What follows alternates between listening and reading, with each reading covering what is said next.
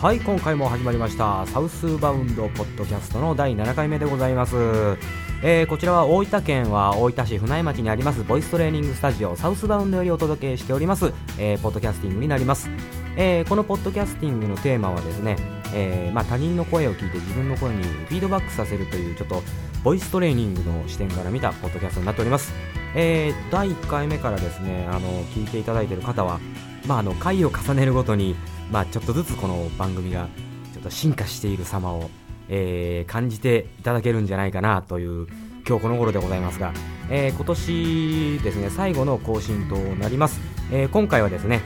えステージの上からといいますかステージに立った時のその、まあ、声や、まあ、音の感じ、まあ、やっぱ目の前にお客さんがいらっしゃったり、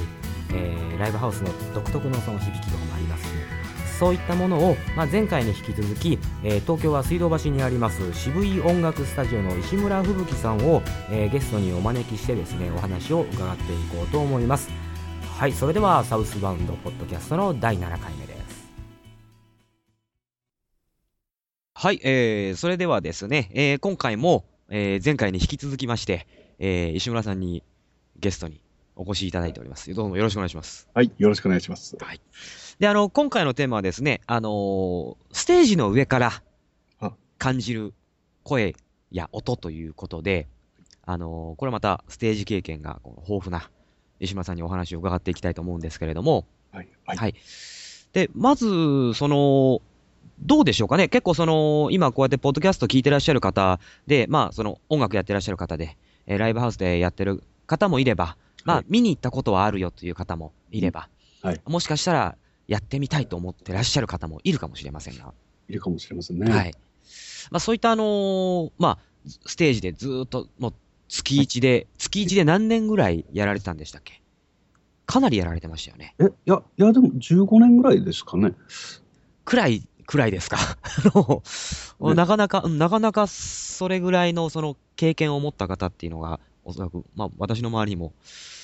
いないので、これはちょっといいお話が伺えるんじゃないかなと思うんですけど、ええできたらいいですね。はい。でいいかがですかね？この、実際そのステージで、ええこう、歌っててですよね。はい。うん。これはやっぱりカラオケと違いますんで、はいやっぱりその目の前にお客さんがいらっしゃる状態。はい。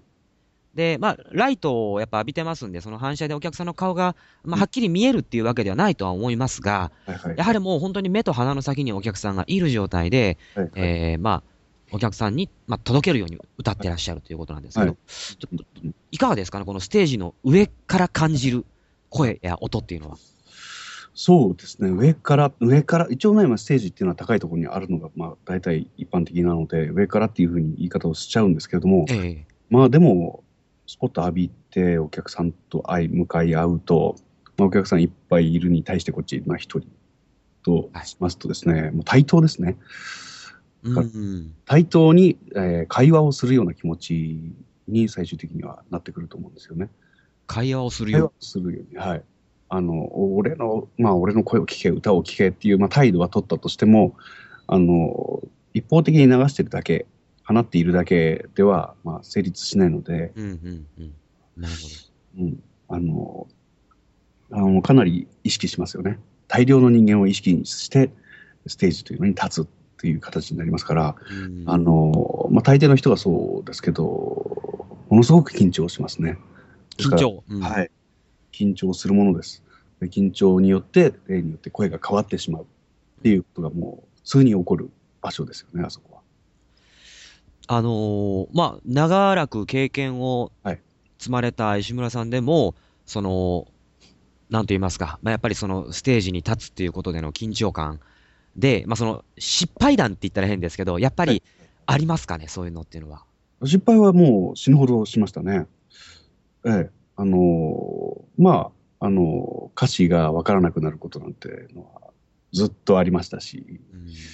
えーと、それから声が裏返るだとか、ああ、声が裏返る。ええもう最初のうちは本当によくやってましたし、え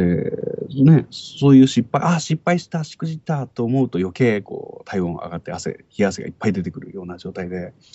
余計あの冷静ないい声を出す、出せる状態なんていうのはなかなかなれないもんですよね。まあ、あの、でも最近はあの、緊張してるんですか？とか聞かれるぐらいなので、ああ、なるほど。見えら見られなかったりするんですよ。はい。当然上はありますけど、あの、経験を重ねることによって、平静な自分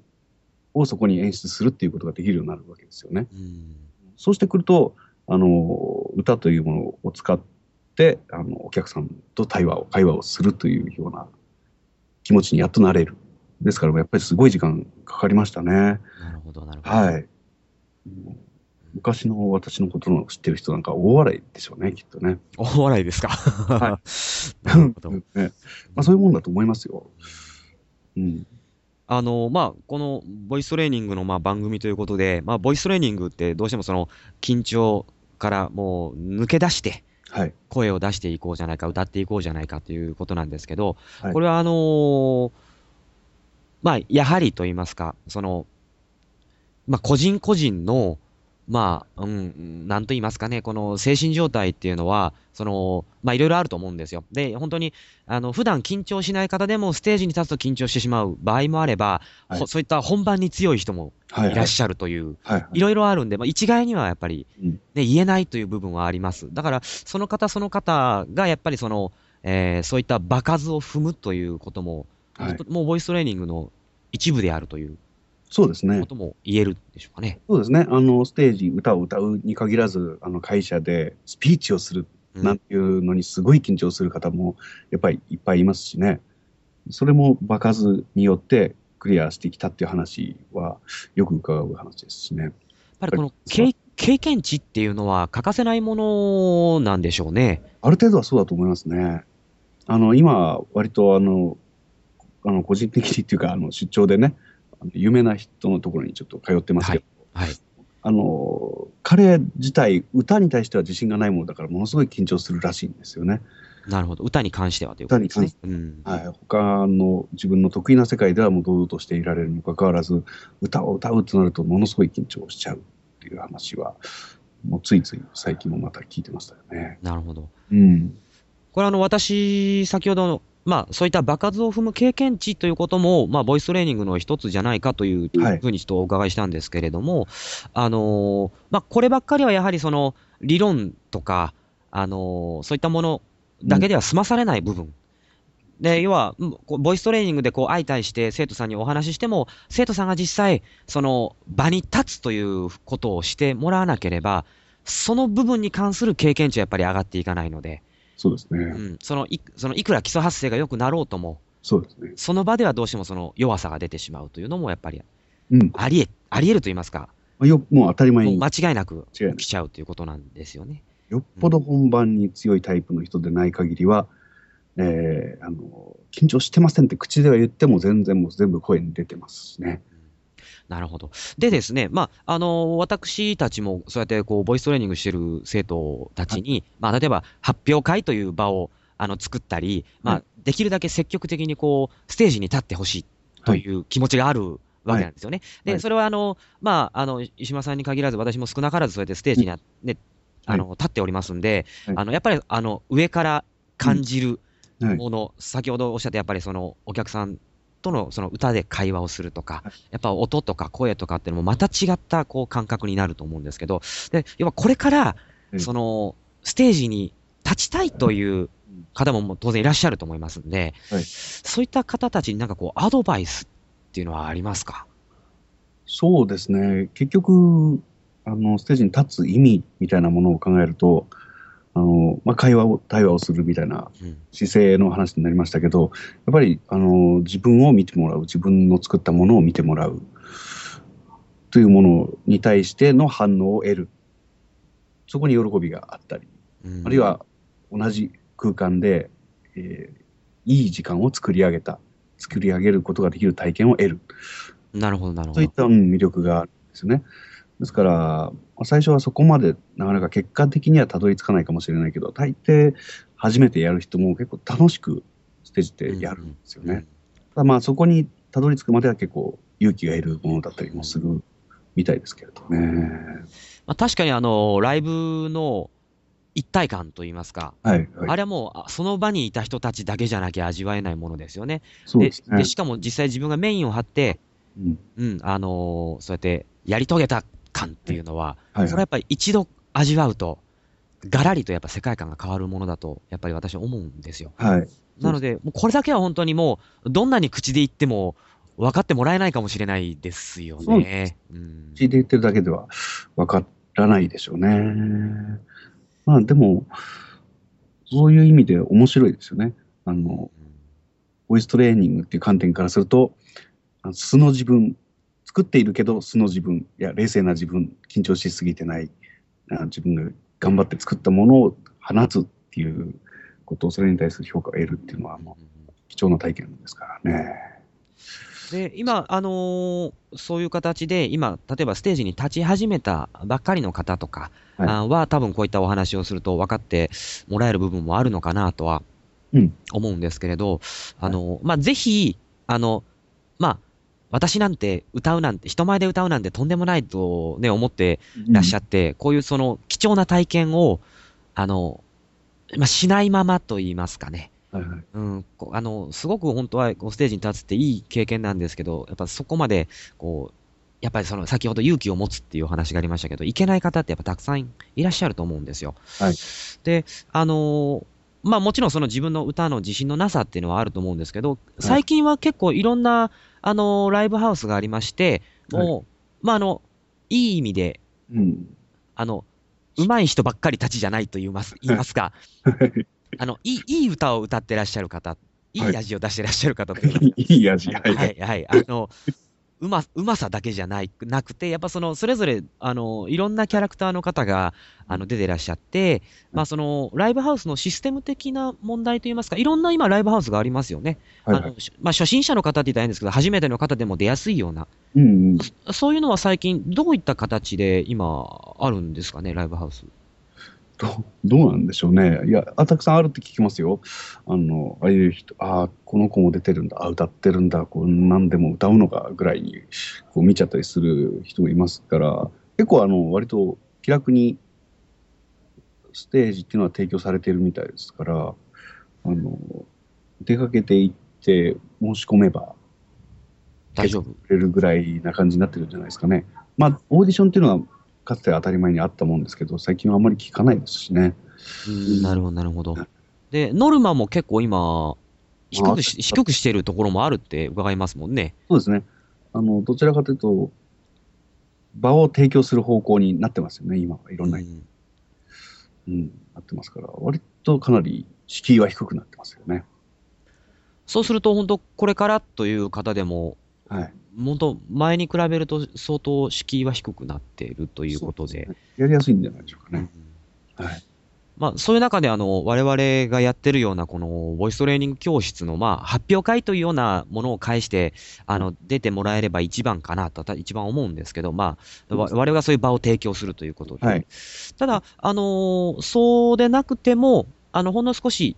調べてみれば、はいはい。うん。で、実際にその、まず自分が歌わなくても、そのライブハウスに、えっと、そうですね。まあ結構、土日、金土日ぐらいでしたら結構毎週イベントをはい。やってるところも多いみたいですから、うんちょっと1500円とか2000円ぐらい払って、あの、実際こう、雰囲気うん見てみて、あ、これなら私もいけるかもっていうところもあるかもしれませんしね。そうですね。まあぜひそういうところに足を運んでいただきたいなとも思いますよね。そういう部分では。そうですね。ぜひええ足は運ぶのがいいと思いますうんね。やっぱり、その、CD とかそういうので聞くだけじゃなくて、そうん、あの、さっき言ったような、その、やっぱりそのライブ会場にいなければ、あのはい感覚っていうのはおそらく味わえない。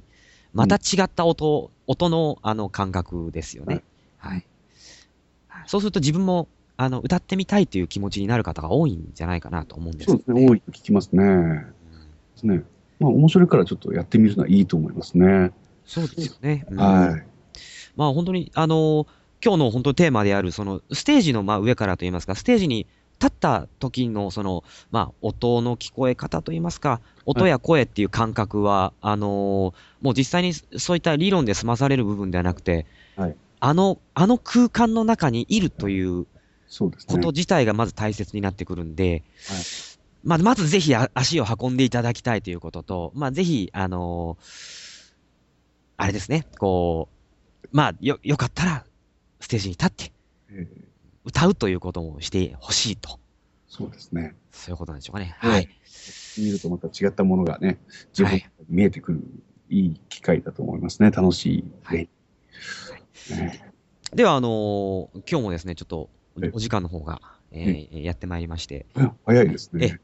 あの 今年最後のサウスバウンドポッドキャストになるわけですけれども、はい。で、あの、またですね、前回と同じように、あの、サウスバウンドキャスあポッドキャストを、はい。えー聞いてらっしゃる方々に、はいえーメッセージがございましたら、あ、はい。あ、いいですか？はい、お願いいたします。はい、えー、水道バスでボイストレーニング教室をやっております、石村と申します。えー、話だけでもしにいらしてください。ぜひお待ちしております。いくらでも。はい。どうもありがとうございます。はい、ありがとうございます。それでは、あのー今回は、えーステージ経験がもう豊富な石村さんにお話を、貴重なお話をお伺いすることができました。で、また、あの、テーマを決めて、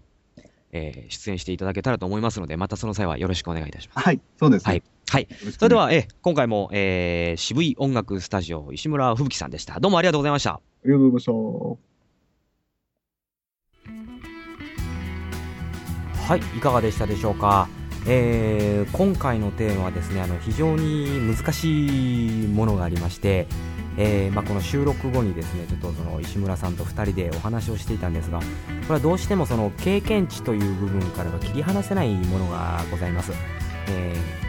ーまあ、我々はですね、そのまあ、舞台でというかステージで恥をかいてこいというのをよく言われたものですが、あの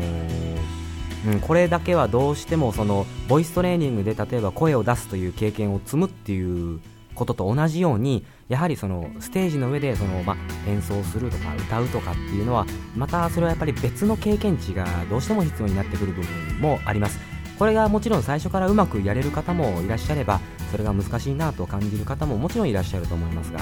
どうしてもこれだけはあの一度経験してえー見ないと始まりません。そして経験といいますか重ねて、まあ、失敗を繰り返しながら、えーまあ、成長するという部分がございますのでこれはあのーどうしてもやっぱり難しいテーマだなというのが本音でございます、えーもうちょっともしかしたら別の視点からこのステージの、まあ、上からステージに立った視点でのお話ができるかもしれないなというところを、まあ、次回の 反省点として、まあ、このテーマはまた、あのー後日といいますか、まあ、いつかこのリベンジさせていただきたいなと思います、えー今回も、えーまあ、ゲストに石村吹雪さんをお招きして、まあ、いいお話が、え聞けました。はい。